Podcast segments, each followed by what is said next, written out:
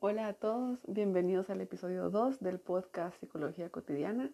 Hoy estaremos hablando de mitos de la psicología pop, parte número 1. Siempre había querido compartir un poco acerca de este tema, nunca, no sabía si hacerlo en el blog o en un newsletter o en algún post. Entonces ahora que está pues el podcast me parece perfecto lugar para compartirles un poco al respecto.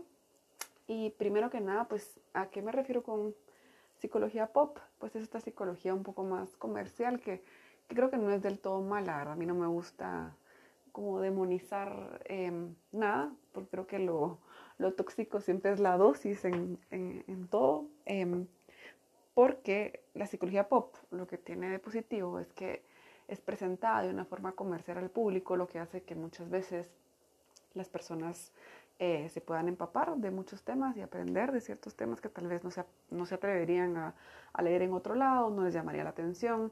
Entonces, creo que eso es algo buenísimo en realidad de las, de las redes sociales em, y como de este boom de el Internet en general y es que podemos conocer acerca de más temas em, en nuestra plataforma favorita. Si están en Instagram, pueden ver varios posts en Instagram. Si están incluso en TikTok, eh, pueden ver cosas allí, pueden ver en Twitter, pueden ver en LinkedIn, pueden ver en Facebook, en fin. Entonces, pues psicología pop creo que es, engloba muchos conceptos de, psicología em, presentados de una forma eh, simple y tal vez un poco más digerible. Em, muchos incluso de estos conceptos de, de, psicología pop los vemos no solo eh, en frases o memes, etcétera, sino que también Em, los vemos en em, canciones, em, la, la, influencia que tiene la música en la vida de las personas es muy importante porque hay muchos mensajes subliminales y no tan subliminales que nos regala la música. Y muchas veces estas frases que escuchamos, eh, la letra de las canciones, se queda dentro de nosotros y nos puede hacer percibir el amor, por ejemplo, de una forma distinta, el desamor, Em, el duelo, la pérdida y em, que también pues la música va muy de la mano con lo que es la poesía y hay muchas cosas que suenan bonito, como musicalmente, eh, en cuanto a rimas, en cuanto a poesía, pero que no necesariamente son ciertas y el, eh, el oído del ser humano pues se deja endulzar muy fácil, ¿verdad? Como tenemos, estamos predispuestos a las cosas que hacen sentido, por así decir, o que, o que suenan bien. Em, y entonces si una frase suena bien o es inspiradora o nos eh, motiva de cierta forma, pues tal vez podemos creer que es cierta. Entonces creo que es importante como hacer esta, esta diferencia. Em, no estoy como, como digo, demonizándolo porque creo que una frase que nos hace sentir bien o un concepto que nos haga sentir bien es un parteaguas, es un, es un punto de inicio para reflexionar y darle vueltas, eh, darle más vueltas al tema. Entonces, para no seguir como con, este, con, esta, con esta previa que yo siento que sí es importante hacerla, eh, les voy a comentar de qué es el mito de la psicología pop que estoy hablando. Ok, entonces uno de los mitos, porque hay varios, pero uno de los mitos que estoy hablando es cuando escuchamos decir, por ejemplo, em, no podemos amar a alguien más si no nos amamos primero a nosotros.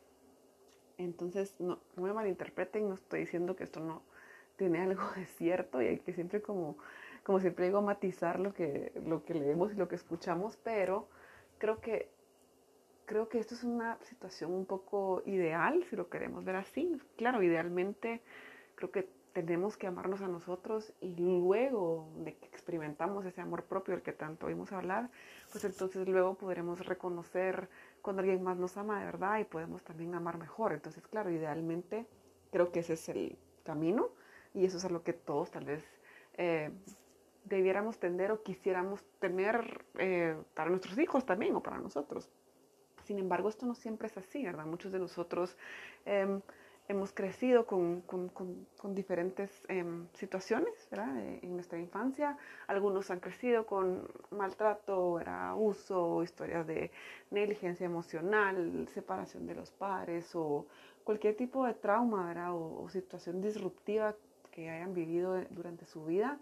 y esto puede ser que los haya pues desconectado, ¿verdad? De una o de muchas formas con ustedes mismos y que hayan llegado a la edad adulta con, con, ciertas carencias o con ciertas cosas sin resolver, lo que pues obviamente hace difícil el proceso de verdaderamente amarse a uno mismo. Entonces, cuando yo escucho que mucha gente dice, ah, primero tienes que amarte a ti mismo, ok, suena muy lindo, pero la realidad es cómo, pues cómo, cómo empiezo a amarme a mí mismo si tal vez lo que yo veo en el espejo no me gusta y no me refiero solamente a cosas eh, físicas y corporales, sino ¿verdad? como mi forma de ser, lo, que yo he logrado en mi vida, eh, cómo manejo mi día a día, cómo reacciono a las cosas. Em, y es un poco difícil tal vez pensar que algún día me voy a... Entonces, se imaginan qué ansiedad pensar, yo sí quiero amar a alguien y quiero estar en una relación con alguien, o quiero experimentar como si amoras a mis hijos o lo que sea, pero si ni siquiera me amo, entonces, o ni siquiera sé si me amo en realidad, entonces, ¿cómo puedo llegar a amar a alguien más? Esto a veces solo puede provocar como mucha ansiedad y mucho malestar, em, y creo que no es por allí. Entonces, em, mi punto es que muchas veces ocurre exactamente al revés. Y como les digo, siempre es como tomar, no estoy generalizando, pero creo que es importante también tomarlo en cuenta. Y muchas veces es amando a alguien más que logramos amarnos a nosotros mismos también. Muchas veces es justo experimentando el amor como debimos haberlo experimentado en otro momento de nuestra vida que aprendemos a amarnos a nosotros.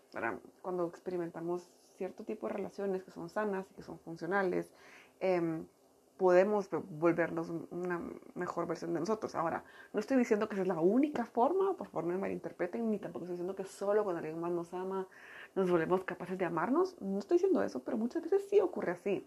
Muchas veces somos personas lastimadas, ¿verdad? que tenemos muchas cosas que resolver y por alguna otra razón vez no hemos podido terapia, no hemos podido eh, hacernos cargo de esa parte de nosotros y a veces pues tenemos una pareja o no necesariamente una pareja, pero una amistad ¿verdad? muy cercana, em, un tío, una tía eh, o un hijo, y experimentamos ese, ese amor real, ese amor em, puro y verdadero, y es a través de esa relación em, que llegamos a amarnos también, o que, o que podemos iniciar ese camino de entender, ah, ok, esto es, esto es de lo que todo el mundo habla, esto es el amor, por eso es de que yo lo comentaba justo hace unos días en una sesión de terapia, ¿verdad?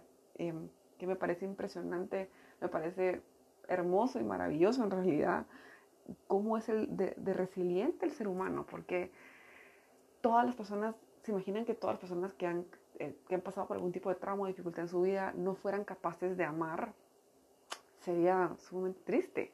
Eh, y no es así, hay muchas personas que han pasado por situaciones difíciles en su vida y que con sus hijos en otras relaciones em, son una, una, mucho mejor versión, como que sanan heridas generacionales. Y eso dice mucho de la, de la plasticidad emocional, ¿verdad? De cómo somos capaces de, resistir y de tolerar y de progresar y de mejorar. Entonces creo que de algo muy, eso es como una frase que también se escucha mucho, pero sí es cierto, de algo como muy difícil, ¿verdad? De, de la tierra, del lodo, pueden nacer flores también. Entonces, creo que el camino no es uno, el camino no es único, pero creo que es, un poco, es un poco peligroso de cierta forma también como generalizar y decir que primero tenemos que amarnos a nosotros antes de amar a alguien más.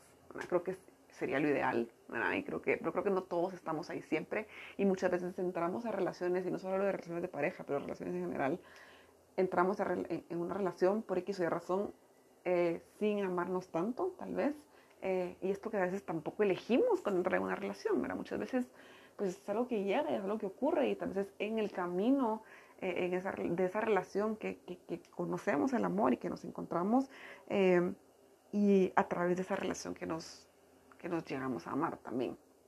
este es el caso de los niños, si lo quieren ver así, ¿verdad? si ustedes son padres de familia o van a ser padres de familia, eh, los niños entienden qué es el amor y aprenden a amarse a través de su relación con nosotros, ¿sí? El niño no puede hacer como ese viaje hacia adentro y decir, me voy a amar, sino que es a través de ese, de ese cariño, de ese contacto físico, de esa cruce de miradas, de esa atención, de esa conciencia presente y plena que el niño entiende que es eh, eh, merecedor de amor.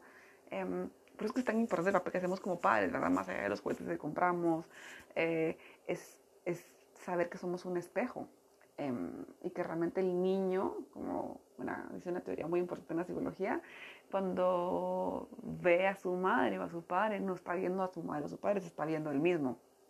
Entonces, eh, ¿esto qué quiere decir? Que, que, que para ellos, em, ellos son lo que nosotros vemos en ellos. Entonces, ¿a qué voy con todo esto? Hablando de niños, ¿a qué voy con todo esto que me desvió un poco, pero no? Es que sí, es, un poco esto, como es eh, amarnos a nosotros mismos, es un poco como repaternarnos, es un poco como encontrar eh, señales de lo que es ese amor en otras personas. Como les digo, no es la única forma, pero no quiero como que se sientan como completamente como desesperados de decir, wow, yo siento que no me amo lo suficiente y estoy en una relación con alguien más, ¿será que debería terminar esa relación porque no me amo? Eh, o eh, tengo hijos y, quiero como amarlos de verdad, pero yo no tengo una buena relación conmigo, ¿será que voy a ser una buena mamá o un buen papá? Y yo creo, y yo creo que el mensaje de este, de este podcast, de este episodio, es decir que sí es posible, obviamente no ocurre solo así, ¿verdad? Pero el ser humano... Eh, se forma también a través de la acción y a veces creemos que todo funciona a través de la razón y razonando, pero es a través del movimiento, y con movimiento me refiero a través de la interacción, de, ese intercambio que hay con el otro, que podemos reconstruirnos y ese intercambio que tenemos con otras personas, siendo amables con otros, teniendo relaciones funcionales con otras personas, es a través de ese movimiento. Em, que nuestra mente también cambia y comprende y crece y evoluciona. Entonces, em, pues em, esto creo que se también va de la mano con otro mito que no me quiero extender tanto, pero otro mito a, raíz de, em, que tiene que ver con esto, perdón, es el tema de no, no podemos dar, solo podemos dar lo que tenemos, creo que es que dicen, o no podemos, dar, sí, creo que no podemos dar lo que no está en nosotros.